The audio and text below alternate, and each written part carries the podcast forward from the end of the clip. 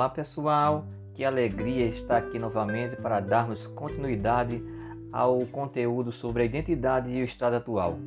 Meu nome é Marcelo Leitão, eu sou consultor na área de desenvolvimento humano, coach de carreira, consultor e palestrante. Conhece-te a ti mesmo e conhecerás os deuses e o universo. Essa frase foi dita pelo filósofo grego Sócrates há mais de dois mil anos, pois ele já percebia a total relevância de olhar primeiro para dentro de si, para as próprias potencialidades e os aspectos a serem desenvolvidos, para a partir de então, e com a compreensão exata de si mesmo, buscar uma vida plena e equilibrada. Portanto, apenas com a visão clara de quem somos e de onde queremos chegar, será possível traçar o melhor caminho. As perguntas a seguir estão relacionadas a quem você é e suas características, seu ideal de vida abundante, sua rotina, seus valores. Elas têm o objetivo de desenvolver seu autoconhecimento e ajudar-lhes a perceber como está a sua vida hoje, o seu estado atual. Esta é de fato uma parte muito importante e que não pode ser ignorada, ainda que você acredite que sabe exatamente onde está. Portanto, como sugerido no episódio anterior, solicito que vocês tenham uma agenda ou caderno da vida extraordinária, onde possam colocar as suas respostas às perguntas poderosas de sabedoria, sempre relacionadas às temáticas trabalhadas. Essas perguntas têm o objetivo de levá-los sempre às reflexões e principalmente aos aprendizados, mudanças e decisões. Quem é você? Para você, o que é ter uma vida plena e abundante? Como está a sua vida hoje? Quais são os valores mais importantes na sua vida? É de suma importância sabermos que todo e qualquer processo de mudança em nossas vidas precisam basicamente de três ingredientes. O primeiro deles é identificar com total clareza e verdade o estado atual, ou seja, onde e como nos encontramos hoje.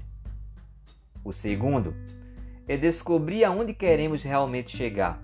Afinal, se não sabemos onde queremos chegar, o caminho não é importante. E o terceiro, uma elaboração consistente, precisa e flexível de um plano de ação. Quais são os seus maiores sonhos?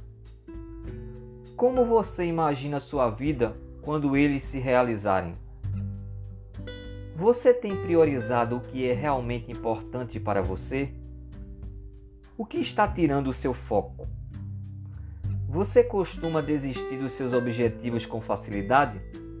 Por quê? A criação que tivemos, a educação que recebemos, os ambientes que frequentamos, a quantidade e a qualidade do amor que nos foi dado podem nos tornar pessoas distantes de nossos sonhos e potenciais, a ponto de nos perguntarmos quem somos e qual é o verdadeiro sentido da vida. Porém, seria uma terrível maldição vivermos a conhecida Síndrome de Gabriela e estarmos condenados a não poder mudar e ser para sempre os mesmos. Podemos ser mais motivados, mais alegres, mais amorosos, mais competitivos, mais vitoriosos, mais entusiasmados, mais felizes. Enfim, podemos ser tudo ou quase tudo que quisermos ser.